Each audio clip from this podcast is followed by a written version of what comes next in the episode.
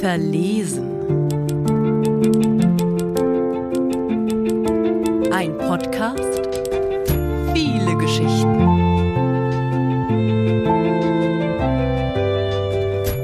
Dann lieber ohne Schmetterlinge. Nichts bewegte sich. Es war leise, so leise, dass ich meinen Atem als laut wahrnahm. Ich starrte angestrengt auf den See, der vom Mond angestrahlt wurde.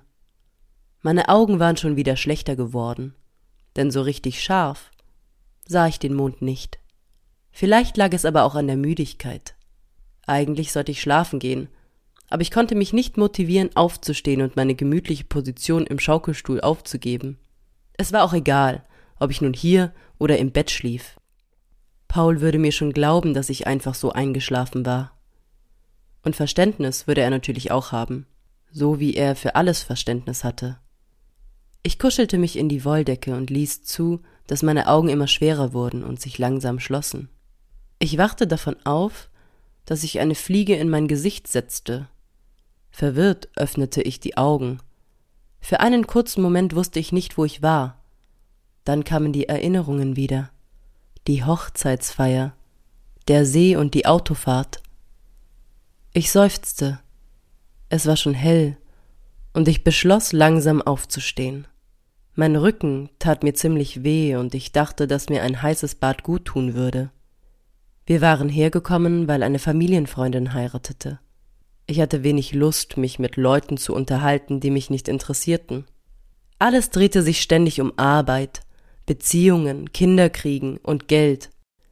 Manchmal fühlte ich mich, als wäre ich in einer falschen Zeit geboren. Wieso fanden so viele Menschen diese Themen so wichtig? Ich vermied es normalerweise zu solchen Feiern zu gehen, wo mich irgendwelche Leute ganz pseudo interessiert fragten, ob ich denn endlich einen festen Job hätte oder ob ich denn nicht bald mal mit meinem Freund zusammenziehen wollte. Natürlich fragten sie mich so etwas nicht, weil sie ernsthaft interessiert waren. Es diente nur dazu, dass sie bei ihrem nächsten Kaffeeklatsch was zu erzählen hatten. Die Hanna arbeitet immer noch nicht und will schon wieder im Ausland reisen.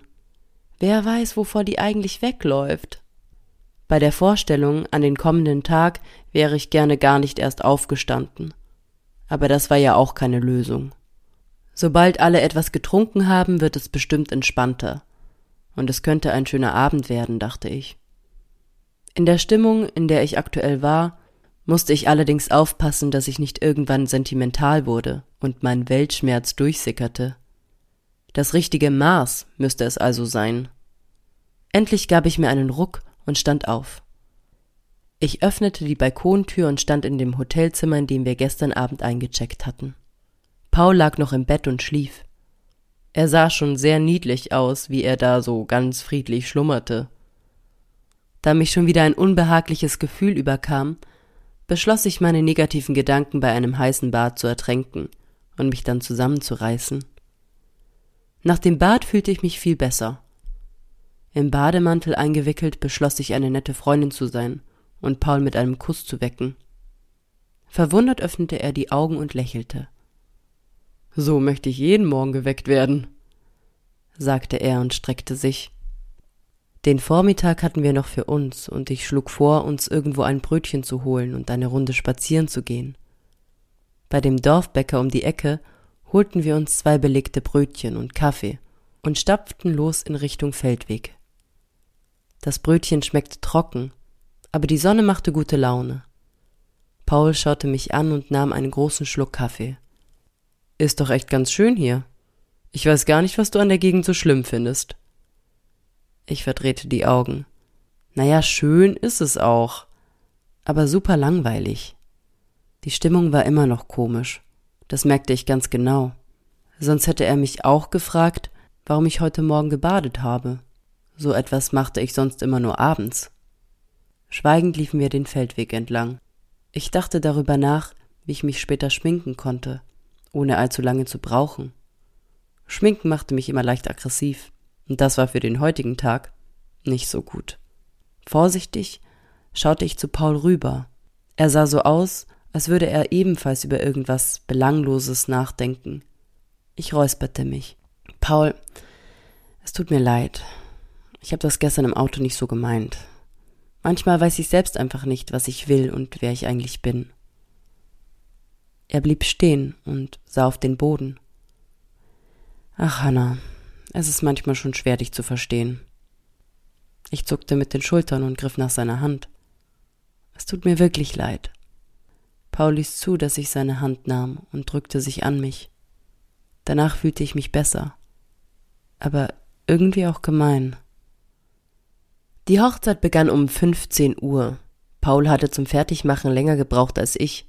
Wahrscheinlich war ihm sehr wichtig, wie er an dem heutigen Tag aussah. Gleich zu Beginn wurde er von einer alten Schulfreundin von mir in ein Gespräch verwickelt, und ich hatte Zeit, um durchzuatmen, bevor mich auch irgendjemand zutexten würde. Nach der freien Trauung gab es direkt den ersten Sekt. Erleichtert griff ich nach einem der Gläser, die ein sehr jung aussehender Kellner auf einem Tablett herumbalancierte. Alle prosteten dem Brautpaar begeistert zu, und es bildete sich eine Schlange, um ihnen zu gratulieren. Ich reihte mich brav ein und blickte mich nach dem Kellner um, der bei Bedarf nochmal das Sektglas auffüllte. In diesem Augenblick tippte mir jemand an die Schulter. Ich drehte mich um und hatte das Gefühl, dass die Welt um mich herum plötzlich stehen blieb. Vor mir stand Flo. Flo, in den ich so verliebt gewesen war dass ich es kaum ausgehalten hatte. Er lächelte mich an. Hanna, wie schön dich zu sehen. Er schaute mir direkt in die Augen, wie er es schon immer getan hatte. Das konnte doch jetzt nicht wahr sein. Ich dachte, der Typ war nach Frankreich gezogen. Was machte er denn hier? Finde ich auch, sagte ich mit leicht zittriger Stimme. Zum Glück stand in diesem Augenblick auch der Kellner vor mir, und ich hielt ihm dankbar mein Glas hin. Ich hätte gerne noch einen Nachschub, danke. Ich konnte aus dem Augenwinkel sehen, wie mich Flo ganz genau beobachtete, und das machte mich schrecklich nervös. So selbstbewusst, wie es nur ging, drehte ich mich wieder zu ihm um. Du hast dich ja gar nicht verändert, sagte er und lachte. War das jetzt ein Kompliment oder nicht? Aber eigentlich recht unverschämt von ihm, denn wir hatten uns keine noch keine Minute gesehen und der gute Herr wusste natürlich direkt, was bei mir in den letzten Jahren passiert war. Statt etwas zu sagen, lächelte ich nur und nahm noch einen Schluck von meinem Sekt. Mein Handy vibrierte, doch ich ignorierte es. Und? Wie geht's dir? fragte ich ihn. So richtig zuhören hatte ich nicht, denn meine Gedanken fuhren Achterbahn. Die Erinnerungen verschwammen vor mir. Was waren die richtigen Erinnerungen? Was waren Tagträume? Und was hatte ich in meinem Kopf so verdreht, dass es nicht mehr so weh tat? Ich wurde aus meinem Gedanken gerissen, weil Flo anfing zu lachen. Hanna, du bist dran. Verwirrt schaute ich ihn an und merkte, dass wir beim Brautpaar angekommen waren. Peinlich berührt ging ich auf die beiden zu und umarmte sie nacheinander. Ich faselte etwas von ganz viel Glück und wie schön sie doch aussahen. Und das alles ja so wunderbar sei. Danach musste ich nach Luft schnappen. Ich hatte den Eindruck, dass in mir Alarmglocken losgingen. Mein Körper war in eine Art Alarmbereitschaft gegangen, denn ich hatte den Eindruck, dass mich die Gefühle überrollten, so als hätte mein Körper bestimmte Gefühle zwar jahrelang unterdrückt, aber trotzdem abgespeichert. Du musst den Schmerz ersticken, lass ihn nicht zu, sagte eine Stimme in mir. Die weiteren Stunden nahm ich nicht so richtig wahr. Es gab Hochzeitstorte, die viel zu süß schmeckte. Es wurden Fotos gemacht und immer wieder wurde ich von irgendjemanden in ein Gespräch verwickelt.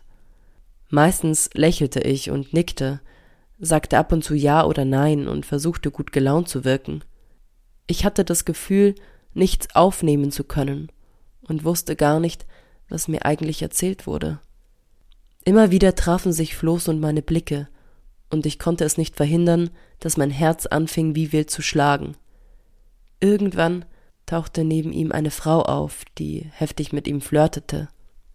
Es hatte sich also nichts geändert, rein gar nichts. Und scheinbar hatte ich mich auch nicht verändert, obwohl ich es so sehr gehofft hatte. Ich war fast erleichtert, als wir um 19 Uhr gebeten wurden, nun unsere Plätze an den Tischen einzunehmen. Paul und ich waren an einem Tisch mit noch drei weiteren Paaren platziert. Mir war ganz schwindlig und ich war froh, sitzen zu können. Ich sah nur aus dem Augenwinkel, wie sich Paul neben mich setzte. Er lächelte mich so unfassbar lieb an, dass ich mich wirklich schämte, dass ich nicht unsterblich in ihn verliebt war, sondern immer noch dem unerwiderten Gefühl von vor fünf Jahren nachtrauerte. Ich war es leid, mich in Männer zu verlieben, die mich nicht richtig sahen, die mich nicht ernst nahmen oder die mich für eine Zeit lang ganz unterhaltsam fanden. Da war es doch besser, jemanden die Chance zu geben, der zwar keine Schmetterlinge auslöste, aber mich auch nicht immer und immer wieder an den Abgrund drängte. Die beste Freundin der Braut hielt eine Rede. Sie sprach darüber, wie schön und einzigartig die Liebe zwischen dem Brautpaar sei, und die beiden sich gesucht und gefunden hätten, sich so sehr schätzen und beste Freunde waren. Ich lachte, doch innerlich schnürte sich mein Herz zusammen. So etwas wollte ich doch eigentlich auch. Paul schaute mich verwundert an, weil ich etwas sehr laut gelacht hatte. Danach gab es Essen und viel Wein. Ohne zu wissen, was ich da eigentlich genau trank, schüttete ich den Wein in mich hinein und betonte, wie lecker doch das Essen sei, obwohl es mir gar nicht schmeckte. Unsere Tischnachbarn schienen ganz begeistert von Paul zu sein, und ich fragte mich wieder, was mit mir eigentlich verkehrt war, dass ich nicht einfach glücklich war. Irgendwann fingen die Leute an zu tanzen. Paul war bester Laune und wollte mit mir tanzen. Ich stimmte zu. Und wir gingen auf die Tanzfläche. Er war ein unfassbar guter Tänzer, und ich war heilfroh, dass er mich leitete. Mein Kopf fühlte sich plötzlich ganz komisch an, und ich hatte das Gefühl, dass alles um mich herum verschwamm. Ich hörte Gelächter, den Bass der Musik, und plötzlich wurde alles schwarz. Als ich wieder zu mir kam, lag ich auf einer Couch in einem Nebenzimmer. Hanna, wie geht's dir? Paul sah mich besorgt an. Ich setzte mich langsam auf und wartete auf die Reaktion meines Körpers. Zwar fühlte sich alles furchtbar schwer an, aber es schien einigermaßen zu gehen. Ich glaube, es ist okay. Erleichtert lächelte Paul. Ich habe mir ziemliche Sorgen gemacht, aber dieser Floh meinte zu mir, dass dir das früher schon häufiger passiert ist und dass du dann einfach kurz Ruhe brauchst und meistens schnell wieder zu dir kommst. Na, wenn er das sagt, murmelte ich. Können wir schlafen gehen? fragte ich. Klar, können wir machen. Soll ich dich stützen? Paul suchte direkten Blickkontakt. Nee, geht schon. Ich will nur schlafen. Und dann ist morgen auch schon alles besser. Wir liefen über den Hof hinüber in unser Hotel. Der Mond schien wie am Abend zuvor sehr hell, und ich war heilfroh, weg von Flo zu sein.